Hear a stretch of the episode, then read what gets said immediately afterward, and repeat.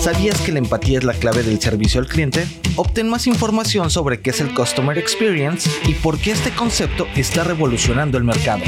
Descubre las soluciones que ofrece Genesis para una experiencia al cliente inolvidable. www.genesis.com diagonal es-mx. La estrategia del día es traída para vos por bloomberlinia.com.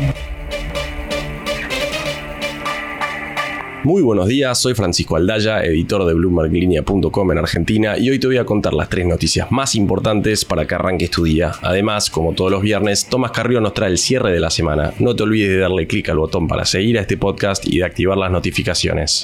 Lo que tenés que saber. 1.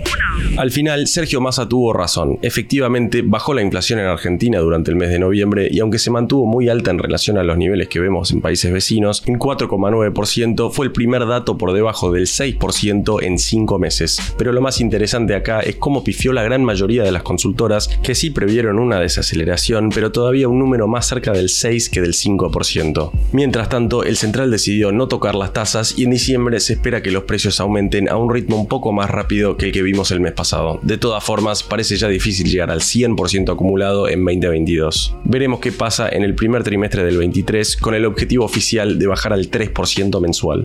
2. En Bloomberg Línea hicimos un repaso de los despidos que se fueron conociendo en el último mes en las empresas tecnológicas en Argentina y llegamos a la conclusión que estamos hablando de un número que no baja de las 450 personas. Empresas como Lemon, Walla y Kavak, entre otras, que por diferentes motivos, pero principalmente para el cinturón ante la suba de tasas en el mundo, decidieron prescindir de una parte de su nómina. Y es un cambio de tendencia bastante rotundo en relación al periodo entre enero y octubre, cuando el único caso que cobró notoriedad fue el de Wembit. ¿Seguirá la ola de despidos en Argentina en 2023? 3. El presidente Alberto Fernández dijo en una entrevista el fin de semana que apuntaba a unificar el mercado cambiario en 2023 antes de concluir su mandato. Pero ayer Sergio Massa le puso paños fríos a esa ambición oficial. El ministro de Economía estuvo en el seminario Pro Pymes y con Paolo Roca a su derecha dijo que el peso argentino tiene un problema de credibilidad que no se va a poder resolver hasta que hayan más dólares en las arcas del Banco Central. ¿Y qué dijo sobre las reservas internacionales? Quédate hasta la frase del día y te cuento. Antes de pasar al cierre, veamos rápidamente cómo van a abrir los mercados este viernes. El S&P Merval subió 0,3% ayer, fue una jornada más roja que verde para las acciones argentinas en Wall Street, con subas hasta 1,1% para IPF y bajas hasta 3,7% para Mercado Libre. El dólar blue va a abrir hoy en 320 pesos, el MEP en 323 y el contado con liqui en torno a los 338 pesos. El cierre. Y ahora Tomás Carrillo, contanos por favor con quién hablaste esta semana para ver a qué tenemos que estar atentos la semana que viene. Muchas gracias, Fran. Bueno, bienvenidos a una nueva edición del cierre de la semana. Mi nombre es Tomás Carrillo y como todos los viernes vamos a estar intentando analizar en este espacio los temas más importantes que dejó la semana, a repasar a qué hay que estar atentos durante la semana que viene y sobre todo a intentar entender qué está pasando con la economía argentina. En esta semana que pasó, tres temas acapararon la atención del mercado. En primer lugar, la suba de tasas de la Fed. Como se esperaba, la entidad que preside Jerome Powell elevó la tasa en 50 puntos básicos para llevarla al rango de 4,25 al 4,5%. También actualizó el llamado dot plot y se destaca una terminal rate de 5,1%, por lo que al ciclo actual de suba de tasas le quedarían unos 75 puntos básicos más de aumento en 2023. En segundo lugar, el dato de inflación de noviembre en Argentina. El INDEC informó ayer que la suba de precios se ubicó en 4,9% y de esta manera la inflación acumulada de 2022 llegó a 85,3 y la interanual quedó en 92,4%. Por último, el otro tema que acaparó el interés del mercado esta semana fue la primera licitación del Tesoro del mes, tras un noviembre en el que la Secretaría de Finanzas había tenido serias dificultades para renovar vencimientos. El miércoles a la noche se conoció que el Tesoro logró captar casi el doble de los vencimientos que tenía y obtuvo financiamiento extra por más de 370 mil millones de pesos eh, en esta licitación. Pero para hacerlo tuvo que llevar la tasa efectiva anual hasta casi un 120%. Ayer, encima, en la segunda ronda, levantó otros 45 mil millones de pesos más, por lo que el ratio de rollover superó el 200%. Pero para entender un poco mejor por qué estábamos ante una licitación muy desafiante y por qué era importante que el resultado fuera bueno, los invito a escuchar a Joaquín Pastor, economista jefe de P&L Advisors. El resultado de la licitación en el número global fue muy bueno, te diría hasta sorprendente. Vencían 410 mil millones de pesos y se colocaron 780 mil millones. Así que bastante bien. La LICI era muy desafiante en principio. Todo lo que vencía estaba en manos privadas y en el mercado secundario lo que veías era que los privados buscaban desprenderse de títulos y que el Banco Central les daba salida y sostenía los precios. Por eso, si bien tuvieron que convalidar tasas bastante altas, sorprende este resultado. Eh, a ver, ¿qué, se emitió? Más de la mitad vino por letras a descuentos que rinden una tasa equivalente anual de casi 120%. Las letras ajustables por inflación, que era algo a lo que le estábamos prestando atención todos en el mercado, era salieron a um, un rendimiento de ser más 4%, o sea, más caras de lo que se venía pagando.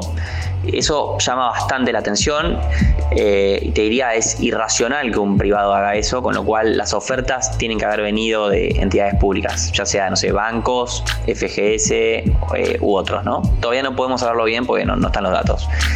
Em, para el mercado es, positivo, o sea, para la dinámica de acá al mes que viene al menos, ahí de nuevo vamos a estar pendientes de los vencimientos.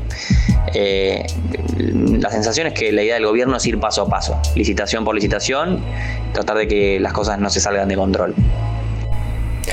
Por otra parte, y en relación a esta búsqueda de pesos, esta semana también se conoció que el gobierno salió a vender eh, derechos especiales de giro del FMI por 1.180 millones de dólares, por lo que el Banco Central tuvo que emitir más de 200 mil millones de pesos para financiar el déficit. ¿Qué implica esto? Bueno, que a pesar de que Sergio Massa destacó que se está cerrando el año cumpliendo el compromiso de no solicitar más adelantos transitorios al Banco Central, se siguen utilizando mecanismos de emisión en para financiar este déficit. De hecho, la emisión acumulada en este 2022 ya alcanzó los 8,6 puntos del producto este año. Bueno, lo que dice Massa es cierto, pero hay un poco de trampa. Veamos. No hay financiamiento del Banco Central del Tesoro en la forma de adelantos transitorios, que es la manera directa, y ya estábamos al límite por el acuerdo con el FMI que te pone un tope de 1% del PIB en el año. Pero sí hay financiamiento de manera indirecta, de al menos dos maneras. La primera es que el central viene comprando títulos en el mercado secundario. La segunda es esta de que el central le compre DEX al tesoro. Ya sea para comprar bonos en el mercado o comprarle DEX directamente, el central tiene que, imprimir pesos. Entonces, en el primer caso, los pesos van a ir a fondos de inversión, empresas, individuos, lo que sea, que después van a comprar bienes, otros títulos van a ir al dólar. En segundo caso, los pesos van a ir al tesoro, pero los va a usar para gastarlos y de nuevo van a terminar en la calle. Así que en definitiva, esta forma creativa de financiar al tesoro emitiendo pesos, que no es directa, va a dejar más pesos dando vueltas en el mercado en un momento del año donde si bien sube la demanda de billetes por un tema estacional, es arriesgado. Pensemos que, que, a estas fuentes de emisión se suma lo que necesitas para acumular dólares por la balanza comercial, especialmente con el dólar soja. Entonces, para el mercado no podemos decir que haya sido algo inesperado la dinámica de las últimas semanas viene más tensa y la brecha entre el dólar libre y, el de referencia volvió a estar ahí cerca de 100%. Como vemos, el Tesoro mejoró sus ratios de rollover respecto a lo que había sido noviembre, pero a costa de una fuerte suba de tasas y también puede jactarse de no haber solicitado más adelantos transitorios desde aquella promesa de masa, pero eso obviamente no implica que no se esté emitiendo. Todos estos en definitiva son síntomas de que si bien la situación puede estar mejorando un poco en el margen, los desafíos todavía son muy importantes. Mirando un poco más hacia adelante, estamos entrando ya en las últimas dos semanas del año y encima van a ser semanas cortas porque el gobierno decretó para la Administración Pública Nacional eh, asueto tanto para el día viernes 23 como para el viernes 30 de diciembre, con lo cual quedan apenas 8 días hábiles del año. ¿A qué vamos a tener que estar atentos en estos 8 días? Bueno, seguramente al ritmo de, de compra de reservas por parte del Banco Central y también obviamente a la última licitación del Tesoro del año que se va a estar realizando el miércoles 28. También los argentinos obviamente vamos a estar muy preocupados y muy atentos este domingo a las 12 del mediodía eh, a lo que será el partido final de la Copa del Mundo de Qatar 2022 cuando Argentina enfrente a Francia. Y nosotros, bueno, nos encontramos el viernes que viene en este espacio de Bloomberg Línea con el que intentamos cerrar todas las semanas entendiendo un poco más cómo estamos y sobre todo hacia dónde va la economía argentina. La frase del día. Antes de irnos, escuchemos lo que dijo ayer Sergio Massa en el seminario ProPymes.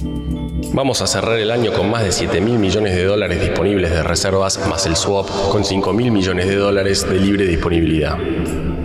Pablo Roca, mientras tanto, le pidió al ministro mayor libertad para las empresas del sector privado. Este fue un nuevo capítulo de la Estrategia del Día Argentina. Yo soy Francisco Aldaya, editor de Bloomberg Línea, y me podés seguir en Twitter en arroba franaldaya. No se olviden de darle clic al botón para seguir a este podcast y a la campanita para que se enteren al instante cada vez que sale un capítulo de lunes a viernes. Espero que tengas una gran jornada productiva. Esto fue La Estrategia del Día Argentina, escrito y narrado por Francisco Aldaya. Producido por Arturo Luna y Daniel Hernández. Que tengas un día muy productivo.